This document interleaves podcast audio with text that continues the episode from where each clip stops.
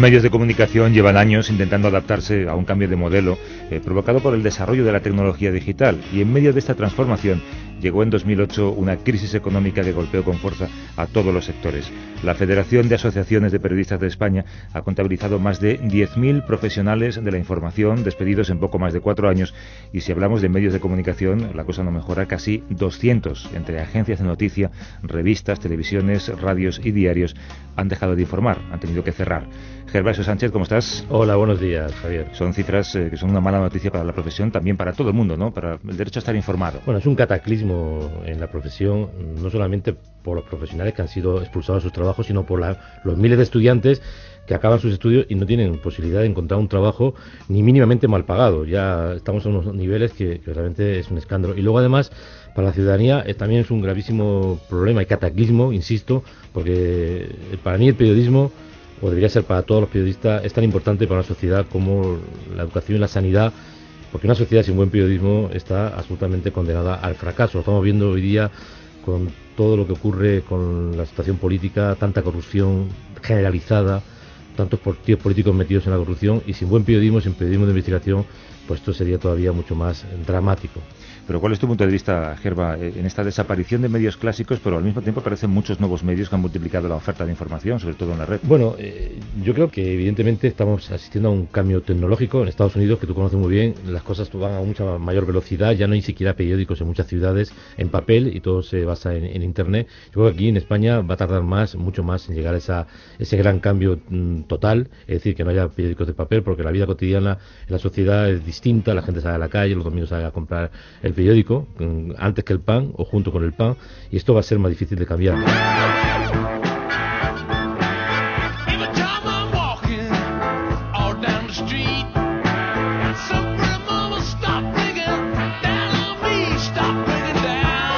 Mi lado está sentado un profesor universitario de periodismo, periodista también, que ha seguido con interés toda esta transformación. José Trevera, buenos días. Hola, buenos días.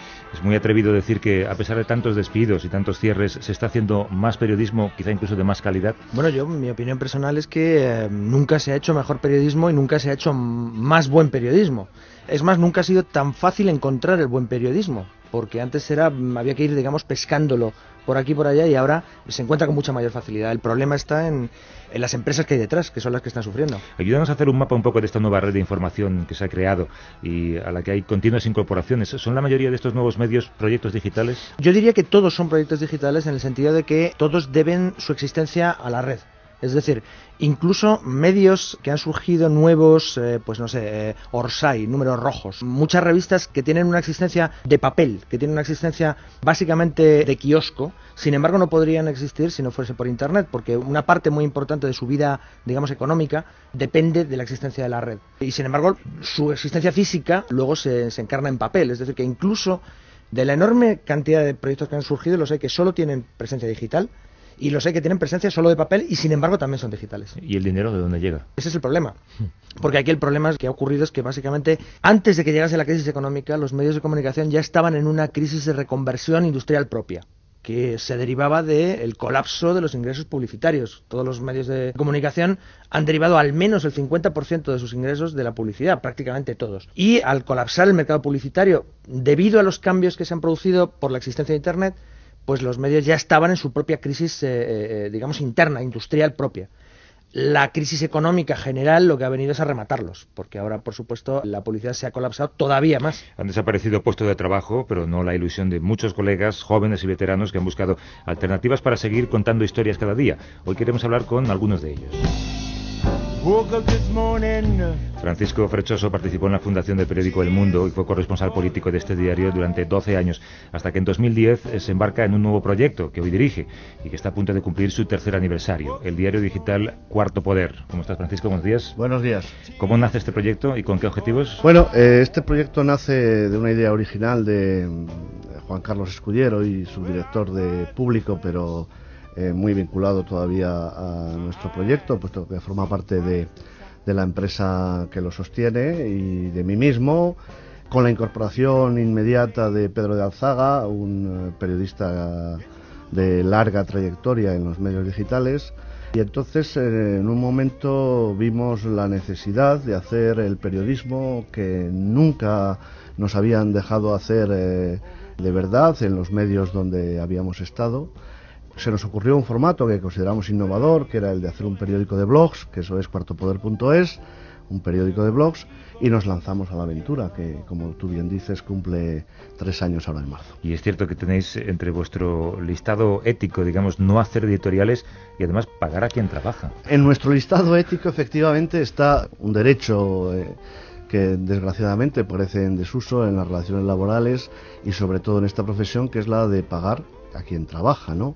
El otro que me decías era no hacer editoriales. No hacer editoriales, bueno, es una decisión que se tomó al principio, no es que esté entre nuestros principios éticos, pero que consideramos innecesario definir una línea, una línea editorial. En estas eh, dos ideas, en no hacer una línea editorial y en pagar a los periodistas que colaboran, coinciden con vosotros los socios de otro proyecto un poco más joven.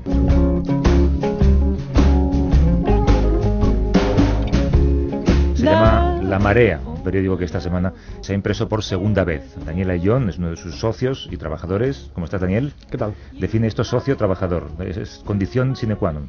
Sí, yo, yo soy socio-trabajador, pero aparte de mí, pues el periódico eh, está impulsado desde una cooperativa, que es algo, algo nuevo en España, que tenemos... Hay un, ejemplo en Alemania que llevan 34 años, el TATS alemán, y bueno, esta gente tiene ya 12.000 socios. ¿no? Eh, nosotros vamos poquito a poco, estamos en el segundo número no son todos socios, pero ya hemos conseguido que el proyecto haya llegado a más de mil personas que se están movilizando por todas las ciudades de España. Y bueno, pues más que un proyecto de comunicación en el que trabajamos periodistas, se ha convertido en un movimiento social. En la cooperativa se llama Más Público, el, nombre supongo que tiene su origen en algo, ¿no? Sí, todos venimos, vamos, los impulsores del proyecto, trabajamos todos en público, nos despidieron hace un año cuando se cerró la edición en papel con el despido del 85% de la plantilla y bueno, en aquel momento pensamos en crear una cooperativa para...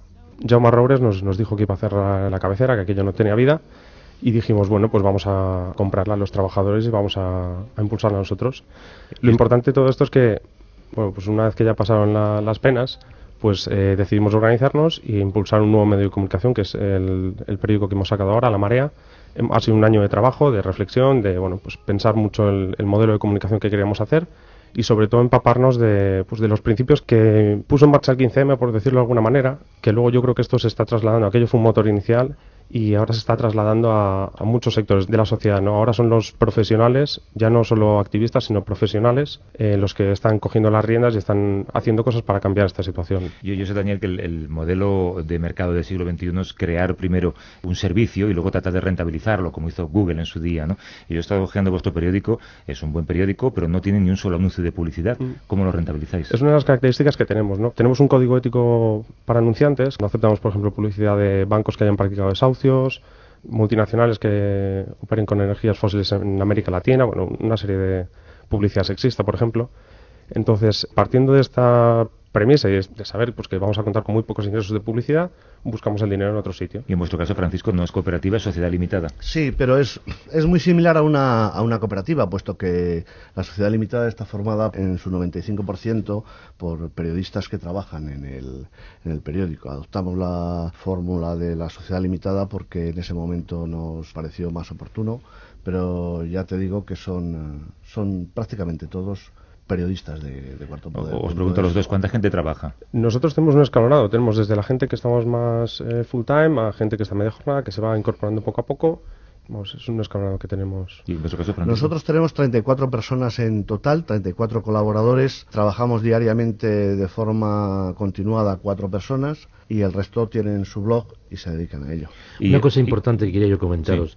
Es verdad que estas iniciativas me parecen muy, muy importantes, pero por otra parte, insisto, el tema económico, eh, yo soy un periodista que he recibido muchas propuestas para colaborar con muchos blogs, con muchas eh, cabeceras en, internet especialmente, pero al final siempre ocurre lo mismo, no, no hay dinero para pagarlo. Vosotros insistís en que pagáis, pero claro, hay cosas que son, mm, digamos, difíciles de financiar. Periodismo de investigación, personas que estén durante meses investigando pues las estrategias de los bancos o las vinculaciones obscenas entre poder político y poder económico. ¿Cómo se puede mantener un periodista cuando se pagan cantidades bastante bajas? Hombre, en nuestro caso, en el caso de la Marea, el hecho de ser una cooperativa es que no tenemos grandes directivos, por ejemplo, ¿no? Hacer sostenible un, un medio de comunicación no es simplemente conseguir muchos, muchos, muchos ingresos, sino también tener una estructura de gastos reducida e ir creciendo en función de cómo funciona el, el medio.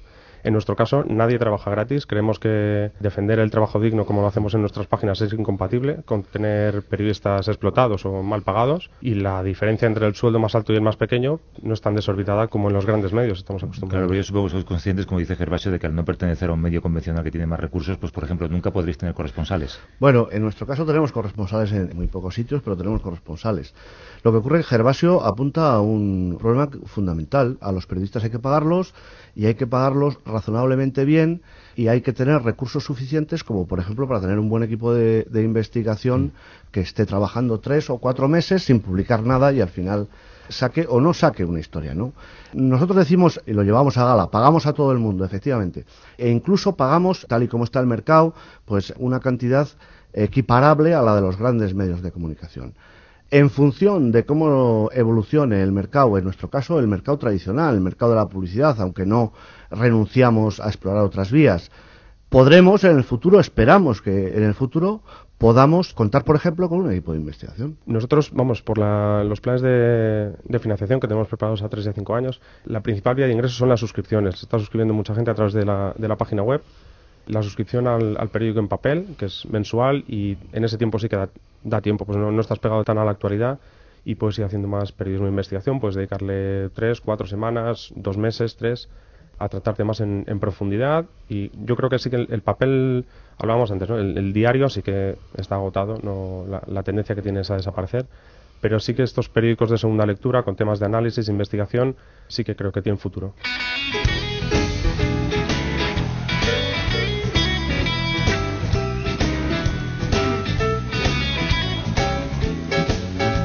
A los tres, a los cuatro incluso, Gervasio, ¿creéis que puede ser rentable un medio digital si se lo recibe ingresos de publicidad con o sin límites éticos? Hombre, yo creo que aquí lo que tenemos es un problema de estructura completa de la profesión. Es decir, hasta ahora la única forma de rentabilizar un medio de comunicación era tener detrás una gran empresa de comunicación, tener muchos recursos, tener músculo financiero, tener, como decíamos hace un momento, corresponsales en otros países esta crisis lo que nos está obligando es a replantearnos todo eso. Y yo creo que hablamos demasiado del modelo de negocio y no hablamos lo bastante del producto. Yeah. Es decir, que no solamente mm, tenemos que hablar de la estructura empresarial, no solamente tenemos que hablar de cómo se consiguen los ingresos, yo creo que también tenemos que hablar de qué es lo que producimos. Porque a lo mejor hoy en día no hace falta tener corresponsales eh, al estilo clásico. A lo mejor hoy en día lo que hace falta es una estructura, digamos, periodística distinta para producir un producto periodístico diferente. Pero hay coberturas que son imposibles de, de hacer si no tienes detrás dinero. O sea, digamos, eh, hablando claro, es decir, tú te vas a Irak, en mi claro. caso yo me voy a marchar a Irak dentro de, de un mes y voy a estar allí tres semanas. O sea, verdaderamente el gasto diario de la cobertura en Irak no baja, haga lo que hagas, de 300 dólares diarios. Y eso, vale, luego, lo que significa los seguros, lo que significa, digamos, el viaje de avión, etcétera, etcétera. Entonces, es evidente que si no tienes un medio que te permita no solamente recuperar ese dinero que has invertido, sino tener un dinero para poder luego seguir viviendo y pagar tu factura, es difícil que esto pueda llegar a, a, a buen puerto. No hablo de ningún medio en, en, especial en Internet, ni mucho menos, ni siquiera en un medio como el que ha nacido como la marea, ¿no? sino cómo se gestiona todo este problema grave. Evidentemente estamos haciendo una cobertura al lado de nuestra casa más barata y es mucho más económica, pero las grandes coberturas, especialmente en periodismo internacional, que es lo que a mí me interesa, son muy difíciles de financiar incluso desde los medios clásicos. Claro, pero los, los niños no, no, no, corren en las Olimpiadas. Primero crecen, empiezan gateando, después andan, después eh, aprenden a correr y después cuando se hacen grandes es cuando corren en las Olimpiadas. La cuestión es, ¿es imprescindible que un medio recién nacido tenga que tener un corresponsal en Irak para dar una información interesante? Pues a lo mejor no, a lo mejor mm. es posible crecer un medio de comunicación desde una semilla más pequeña Perfecto, hasta sí. convertirla en un sí, gran pero, árbol. Pero a lo mejor Pepe eso consigue acostumbrar al lector a que eso nos quede todavía más lejos de lo que nos queda, ¿no? No, bueno, la cuestión es que hay, hay espacio para más cosas. Lo que se está produciendo en este momento es claramente, hay un proceso que han, han, bautizado unos profesores estadounidenses como un proceso de desindustrialización de la prensa. Lo que se está produciendo es un, un, cambio de modelo en el cual antes, pues eso, para poder ser un medio de comunicación tenías que ser, pues la CNN, tenías que tener una gran eh, empresa detrás, tenías que tener un, una presencia mundial, era la única forma de tener, de ser prácticamente un medio de comunicación. Ahora, tú puedes ser un medio de comunicación de más formas distintas. Tú puedes aportar algo a lo que está pasando en Irak, incluso sin tener un corresponsal en Irak. Por supuesto, bueno, bueno, pero, pero, si, lo tienes, aportarás otras cosas que no puedes hacer desde aquí, ¿no? La cuestión es que ahora mismo se abre el campo, se pueden hacer más cosas diferentes. Antes solo había unas pocas formas de hacer periodismo y ahora hay más maneras distintas de hacer periodismo. Tenemos un ejemplo esta semana, por ejemplo. Yo creo que la, conciencia del lector está cambiando, la gente se está dando cuenta de que hace falta eh, una prensa con otro modelo, financiada no ya tanto por estos grandes medios y estas grandes estructuras, sino cosas más pequeñas, eh, un modelo más ligado pues a lo que están entendiendo tanto el terrorismo como las ONGs, ¿no? una comparación un poco rara, pero a crear pequeñas células interconectadas y que trabajen de forma autónoma. Y el periodismo está tendiendo hacia eso. Y esta semana hemos tenido el caso de la revista Café Millet, por ejemplo. Es una pequeña revista de Girona, pues que durante dos años estuvo haciendo una investigación sobre la sanidad en, Cataluña. Y bueno, pues tuvo una sentencia en contra, o algunos directivos que les denunciaron y esta semana han hecho un, crowdfunding y han, han reunido 10.000 euros en apenas 14 horas. Entonces, yo no digo que el periodismo se tenga que basar en, el crowdfunding, pero sí que tenemos que darle imaginación y buscar nuevas estructuras y nuevas formas de financiarlo. ¿No, no creéis, eh, Pepe y Gervasio, os pregunto, que por el público al que va dirigido son diferentes estos medios alternativos que están surgiendo ahora y las cabeceras convencionales? Hombre, lo que pasa es que antes se dirigían las cabeceras convencionales a, a un público y ahora lo que hemos descubierto es una verdad que estaba tapada por este hecho, que es que no hay solo un público. Hay muchísimos públicos. Pero cualquier público, yo, yo insisto, cualquier público verdaderamente lo que quiere es periodismo de gran calidad y el periodismo de gran calidad, se haga como se haga, se estructure como se estructure, obliga a hacer, digamos, inversiones, yo no digo inversiones de locura, yo estoy hablando yo mismo, yo no soy una empresa, yo soy un periodista que llevo trabajando 30 años como freelance y que cuando voy a un país lo que quiero es hacer una buena historia, tener al menos la posibilidad de poder recuperar lo que he invertido, que yo, me lo pago de mi bolsillo y que cuando vuelva no tenga que buscarme, ya pide un préstamo al banco, ¿no? Esta es la, la naturaleza y evidentemente estoy totalmente de acuerdo que hay que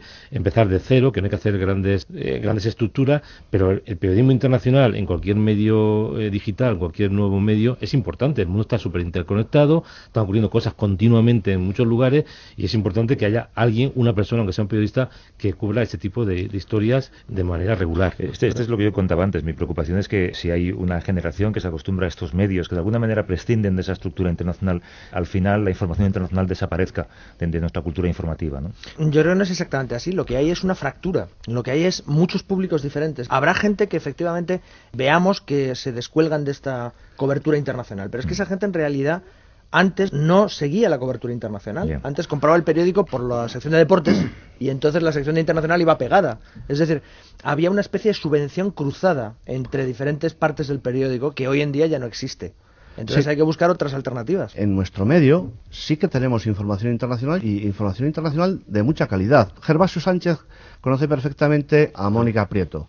Mónica Prieto ha estado en Homs, fue la primera periodista eh, española, sin lugar a dudas, que pasó a Siria y estuvo en Homs. Eh, Mónica Prieto ha estado posteriormente durante más de una semana en Alepo. ¿Tenemos capacidad para financiar a Mónica Prieto en esos viajes? Pues la tenemos compartiendo su trabajo con el que hace para periodismo humano. Tenemos que ingeniarnos fórmulas nuevas para informaciones importantes del ámbito internacional también poder cubrirlas, ¿no? Y en este caso, pues esa es una fórmula. Yo precisamente cuando hablaba de antes del trabajo de las pequeñas células interconectadas, me refería precisamente a esto, a que nosotros en nuestro caso estamos tejiendo una red internacional, pues con el Touch de Alemania, con medios eh, de América Latina, de Europa, y en el caso de la información internacional, tener un corresponsal, un enviado especial en Irak o donde sea, pues si compartes los gastos entre todos, lógicamente es sostenible y es posible. Bueno, tenemos que acabar este espacio en el que queríamos ver cuál es el impacto de los nuevos medios en la prensa convencional. José Cervera, periodista y profesor universitario, Francisco Frechoso, director de Cuarto Poder, y Daniel Ayón, socio y trabajador de La Marea. Gracias y suerte a todos. Muchas, gracias. Hasta luego. Gervasio, hasta dentro de un par de semanas. Muchas gracias. hasta luego.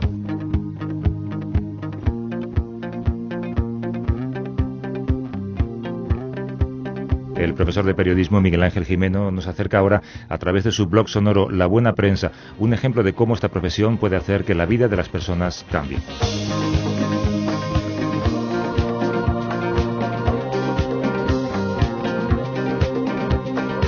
Yo estaba en primero de periodismo y se lo escuché a don Luca Bragnovic. Los diarios tienen demasiadas historias incompletas. Lo que pasaba hace 28 años sigue sucediendo. Por eso quiero destacar hoy una historia modélica que he leído en Diario de Pontevedra. Es modélica porque la bandera la casi siempre humilde sección de pueblos. Lo es también porque ejemplifica el para qué sirve un periódico. Y lo es porque la historia nace, tiene su desarrollo y finaliza. Un redactor de la comarca de Pollo llama a la redacción Oye, que he visto a un ciudadano checo que vive en una furgoneta. Quiere volver a su país porque tiene un juicio pendiente sobre la custodia de su hijo, pero no tiene dinero. La historia se publica. Javier Casal llama otra vez a la redacción. Oye, que desde que lo publicamos no paran de llegar donativos. La historia se publica. El redactor vuelve a telefonear. Oye, que lo hemos conseguido que ya se nos marcha a Chequia. La historia se publica. Días después, el diario se pone en contacto con un feliz y agradecido Vladimir, que ya está en Borno. La historia se publica. Eso sí, para hacer esto hacen falta periodistas.